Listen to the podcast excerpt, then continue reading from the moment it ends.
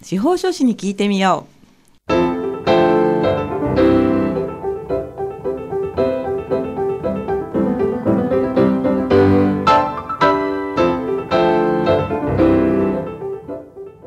FM 大白をお聞きの皆さんこんにちは宮城県司法書士会がお送りするあ司法書士に聞いてみようの時間ですこの番組は宮城県司法書士会に所属する会員司法書士の皆さんが月替わりで身近な法律の知識や手続きの注意点そして日頃の活動などを解説する30分のトーク番組です。放送は毎月第4木曜日のこの時間です。本日も番組パーソナリティの笹崎久美子がお話を伺います。さて今月はこちらの方にお越しいただきました。それでは自己紹介をお願いいたしますはい、司法書士の稲部と言います。仙台の駅前でちっちゃい事務所やってます。よろしくお願いします。よろしくお願いします、えー本日のゲゲストは稲部博之さんですが実はなんか14、5年前ですか？13年前ぐらいに一回お目にかかってるんですよ合ってるんね。ですよね。はい、それをね先ほど私が忘れてしまいまして大変先ほどは失礼いたしました。綺麗な人は覚えてるんですよ。あ、じゃあだ忘れて忘れられてるかもしれない。よろしくお願いいたします。で、あの、毎回ですね、ゲストの皆さんにはテーマを持ってきていただいてるんですが、今日はあの、債務整理というテーマですよね。そうですね。あの、司法書士っていうと、登記、あと相続、はいそういった仕事が多いんですけれども、はい。あの債務整理っていうのは、まあ、借金で困ってる人を助けるってはいいう性格のものですね。はい。で、まあ、こういう時代なので、はい。知らずにこう借り入れが増えてるっていう人も多く、うん若い人から年配の人まではい。いろんな方がご相談にお見えになりますしはい。まああの登記に比べると手間はかかるんですけどはい。終わった時にはい。まあ役に立ったかなと いうイメージがあるんでうん。まあやってるかなみたいな感じですね。とても感謝されると思います、私、すごく。そうですねまあただあのこれは全般に言えるんですけど、はい。ご本人が本気にならないと解決できないですね。ご本人が本気になる。は。い。あの、どうしても、弁護士さんもやってますけれども、はい。債務整理を依頼すれば、あとはもう、お任せみたいなうん。感じになっちゃう人がいるんですけれども、はい。ある意味、借り入れを作ったところの中にも、そういう、どっか、心が、まあ、うん甘えとは言わないんですけども、はい。ちょっとまあ、人任せみたいなとこあるのかもしれないですね。あ、そうね。そういう方が多いので最初の時にお話しするのは、はい。この問題片付けるのにははい。自分で真剣にやらないといけないですよっていうお話をさせていただくことが多いですね。そうなんですね。はい、そうするとご依頼の方はやっぱりこう気合が 気合っておかしいですよね。まあしっかりとシャキッとするような感じになりますか。いやみんな困ってきますからね。大体あの程度の軽い方でも、はいあのカード会社の督促状を持ってくるしはい。ひどい方っていうか、まあ、進んでる方だと、はい大体裁判所の呼び出し状を持ってくる人多いですあので、あそうなんですか。だから、まあ、何でもやりますみたいには話しますね。はい、はい、はい。ですねはい。じゃああの具体的にご相談をしてじゃあお引き受けするってなった場合にどんなこう順番で進めていくかっていうのをもしかして聞聞いてる方もお知りになりたいかなと思ったのでそこを伺ってもいいですか？はい。まあ、債務整理というのは早く言えば、はい。お金を貸してくれたカード会社やローン会社と交渉することが主体なんですけれども、ええ。最初に依頼に来る方は、まあ、返済がほぼできなくなってるからうん。来るわけですね。はい。そうすると最初に来ていただいた段階で最初にどれぐらいの借り入れがあるのかをお聞きしてはい。その債権者にとりあえず私が債務整理に入りますと。はい。ついては今後はお客さんに直接連絡しないでください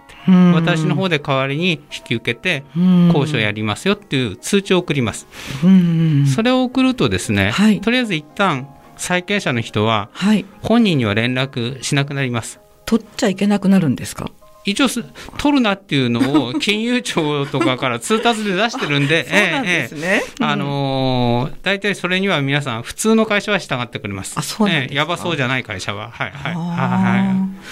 あ、そこは会社さんによってちょっと違うところもあるかもしれないっていうところですかね。まあまあないと思いますけどね。そうですね。はい、じゃあそこで、えー、督促とかあのそういうはがきみたいなのももう来なくなっちゃうんですか？はがきは私の事務所に来ますね。そうなんだ、えー、督促とか、あのどうなってますかっていうのは。はい、でまあ通知を送って、はい大体23か月で、今の借り入れ状況とか、はい、どれぐらい遅れてますよとかっていうのが分かるわけです。あそれは司法書士の方が調べていくんですか？え債権者に通知を送ると、債権者が残高を教えてくれるんですよ。あそういうふうなもうなんか流れになってるんですね。そうですね、まあ、流れって言うとあれですけども、えーえー、はい、そうそのまあ一応その簡易裁判所の代理権っていうのが必要なんですけども、交渉するためには、はい、まあそれでもって番号を書いて送るとまあ返ってきますと。でその借り入れの内容によって、今後どうやりましょうかっていうことをまたお客さんを呼んで、はい、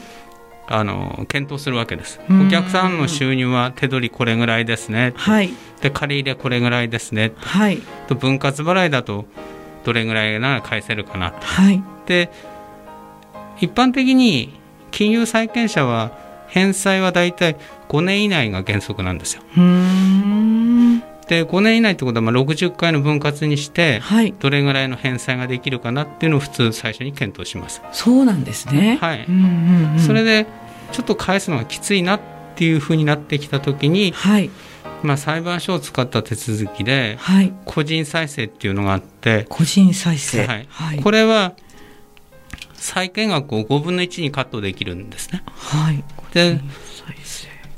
でまあ、最低で100万なんですけども、はい、100万円を3年間弁済すれば、はい、まあ、500万の債務がチャラになるみたいな感じですね。分かり分かりやすく言えば。ざっくり言うとそんな感じですね、はい、それでできないかなと、はい、それでできないとまあよく皆さん言ってるあの自己破産という方法と、はい、まあこの3つなんですね。任意で成立するか、はい、個人再生かけるか、はい、破産でいくか。この3種類があるんですね。まあまあ他にもあるんですけど まあ大まかに言うと大体その3つを使う使う使うわけですね。はい、はい、そうだ。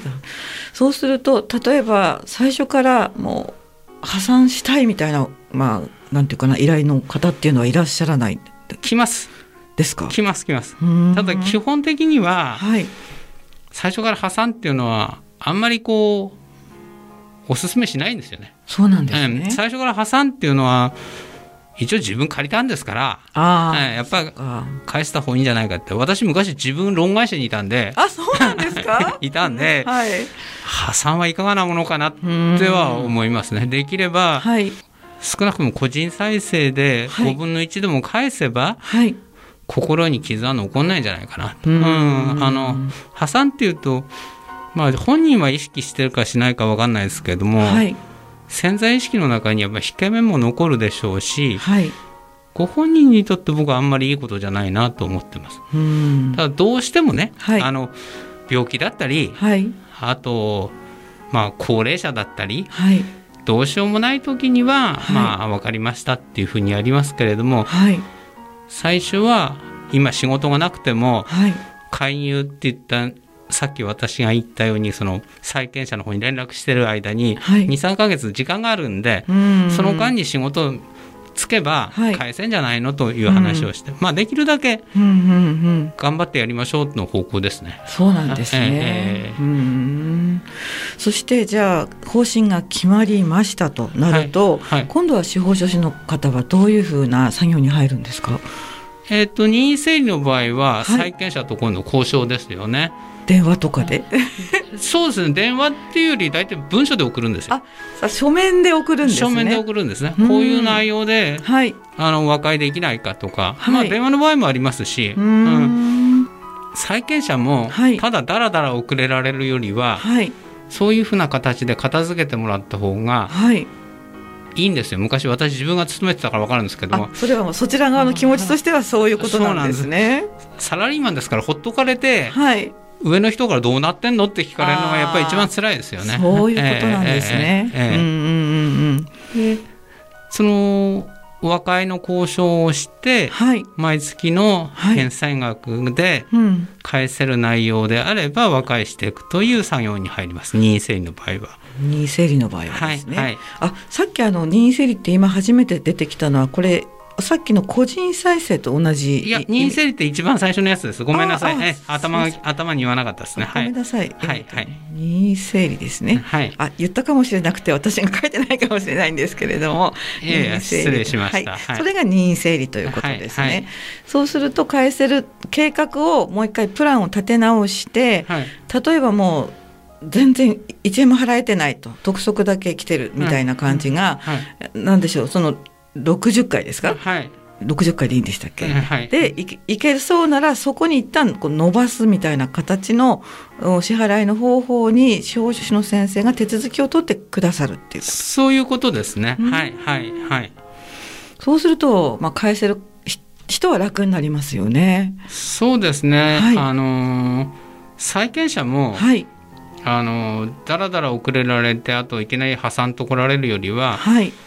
あの分割弁済でもいいよっていうのは飲みますし、うん、で我々介入した時は、はい、あの将来利息っていうんですお金って借りれば利息つくんですけども、はい、その利息が、はい、あのカットしていただけるケースが多いです。うん。そうなんですか、えー一応あのカットしてくれというふうに日弁連、はい、弁護士会では申し入れしてるみたいで、はい、その意向を大体大手の金融会社なんかは聞いてますので、はい、あの将来の利息もカットされますし分割にもなるので、お客さんにとってはまあいいのかなっていう感じはしますね。はい、はい、つくはずなのかこの任意整理の時にはカットされる利息があるということですね。そこから先の利息ですね。はい、そこからあの今ついたものじゃなくて、ここから先のその60回払いの分っていうことですか？はいはいはい。そうなんですね。はいはい、大変ですね。頑張って、えー、理解します。えー、ではあの残りの分についてはこの後後半にお伺いすることにしてここであの稲部さんのリクエスト曲をおかけしたいんですけれども今日はあのクラシックで久しぶりにいただいておりました、えー、ビゼーのですね、アルルの女よりメネートということですが、これはお好きな曲ですか？そうですね、穏やかな曲ですし、うんはい、仕事が、まあ、今話したような仕事って、はい、そんなに穏やかな気持ちでできないでしょうからそうですね。心を落ち着けるにはいいんじゃないでしょうかね。はいはい、お仕事の心をリラックスさせるのにぴったりということですね。そうですね。はい、ありがとうございます。ではおかけします。ビゼアルルの女よりメヌエット、え演奏はロイヤルフィルハーモニー管弦楽団です。ではどうぞ。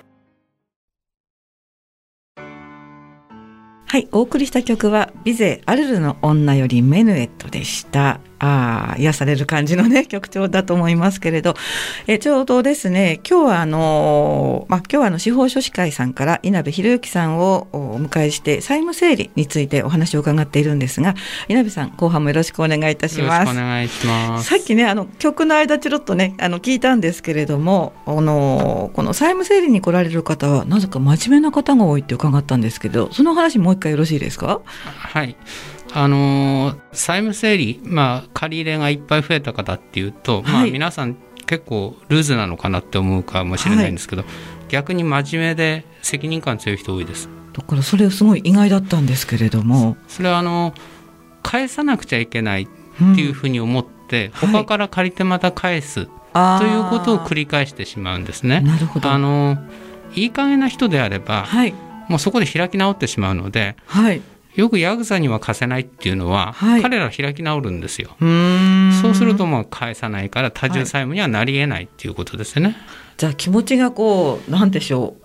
こう大雑把な人ってそんなに借金が膨らまないっていうことになるんですか？来られる方はみんな真面目ですし、はい、お勤め先も意外かもしれませんけど、みんな硬いところが多いです。そうなんですね、はい、うん。人間的にもみんなあのしっかりしてる方が多いんですけれども、はい、人生生きてると、はい、病気があったりとかそうですね。いろんなことあるんで、はい、仕方ないですねお金のことはね。それは人生の一側面にしか過ぎませんから。確かにね、はい、まあ、コロナの時も結構そのご相談が多かったっていうのは伺ったんですけれども、はい、やっぱりコロナの影響もありましたか？ありますね。あの若い人の場合は、はい、飲食店でのアルバイトとかで、はい、あの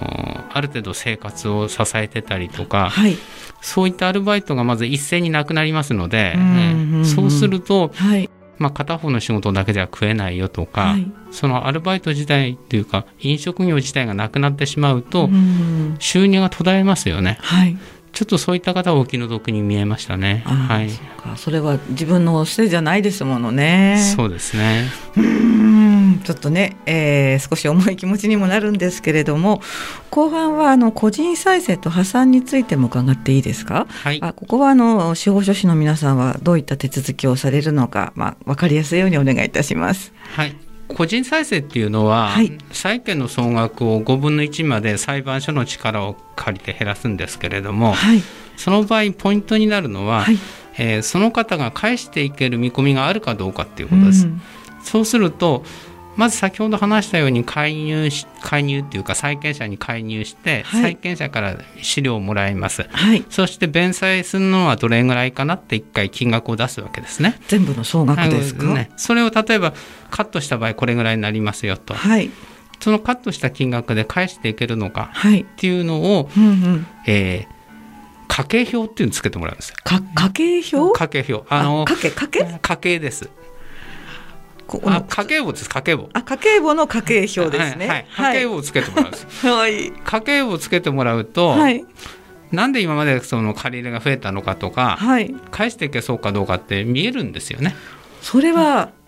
あの稲部さんが相談する方にお願いをしてつけてもらうということですか？そういうことです。へえ家計簿を見て、はい、まあ大体でもうちの事務所はその個人再生今まで30件ぐらいやってるんで、はい、